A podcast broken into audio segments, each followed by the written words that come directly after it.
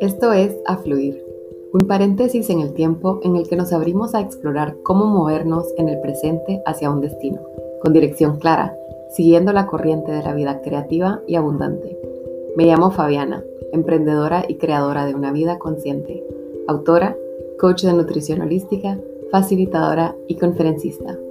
Estoy aquí para que exploremos cómo utilizar el cuidado personal como la herramienta optimizadora de nuestra expresión individual.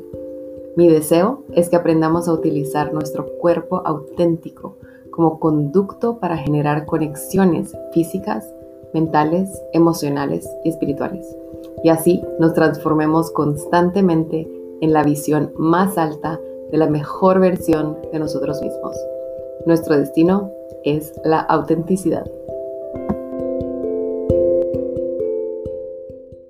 Decir que he pasado años sintiéndome inconforme con mi cuerpo puede ser sorprendente para muchos, más porque no es común tener esta conversación de forma honesta si uno ha proyectado ser, entre comillas, normal y estar constantemente feliz.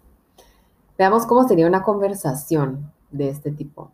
Para empezar, la persona que no se siente bien en su cuerpo no quiere que los otros la juzguen si acepta que no está feliz con su cuerpo no quiere que otros tengan lástima por él o ella y no quiere que otros crean que entonces ellos tienen que hacer algo al respecto.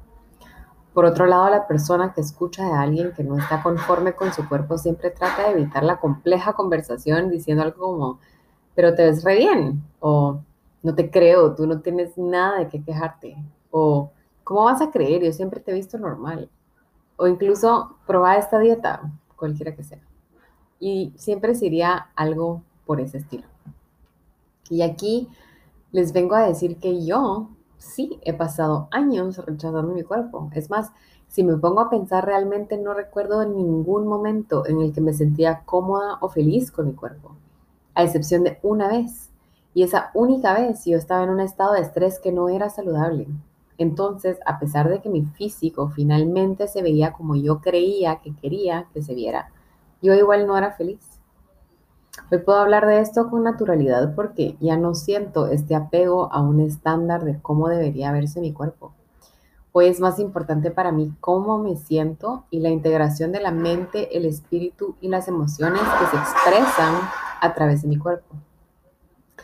¿Por qué no normalizamos una conversación en la que personas, entre comillas, normales, que no han caído en algún extremo, expresan cualquier frustración o conflicto para que nos ayudemos y así redefinir lo que es considerado normal.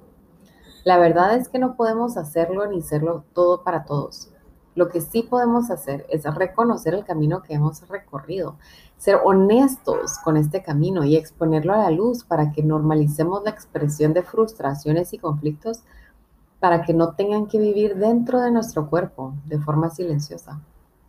Nuestro estado físico influye en nuestra felicidad, así como también nuestra felicidad influye en nuestro estado físico. Es un baile que nos invita a que no nos tomemos las cosas tan en serio, que todavía nos podamos reír de nosotros mismos y con esa ligereza poder sobrepasar pensamientos limitantes que nos mantienen en donde no queremos estar, para así poder liberarnos y tomar acción hacia eso que sí queremos para nosotros.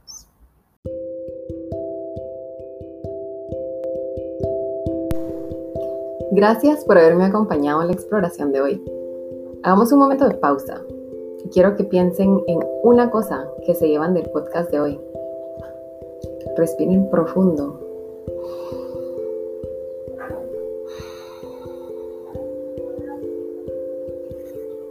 Y así, con una respiración, podemos incorporar en nosotros lo que nos llevamos del contenido que consumimos. Me encantaría que me compartieran en Instagram eso que se llevan con ustedes hoy. Y para poder continuar expandiendo este contenedor de exploración, sería genial si comparten este episodio con las personas que saben que lo disfrutarán. Infinitas gracias a quienes dejen sus ratings y comentarios por acá. Y por último, los invito a acompañarme en YouTube e Instagram para que podamos conectar de otra manera. Sigamos en este afluir hacia nuestra potente autenticidad.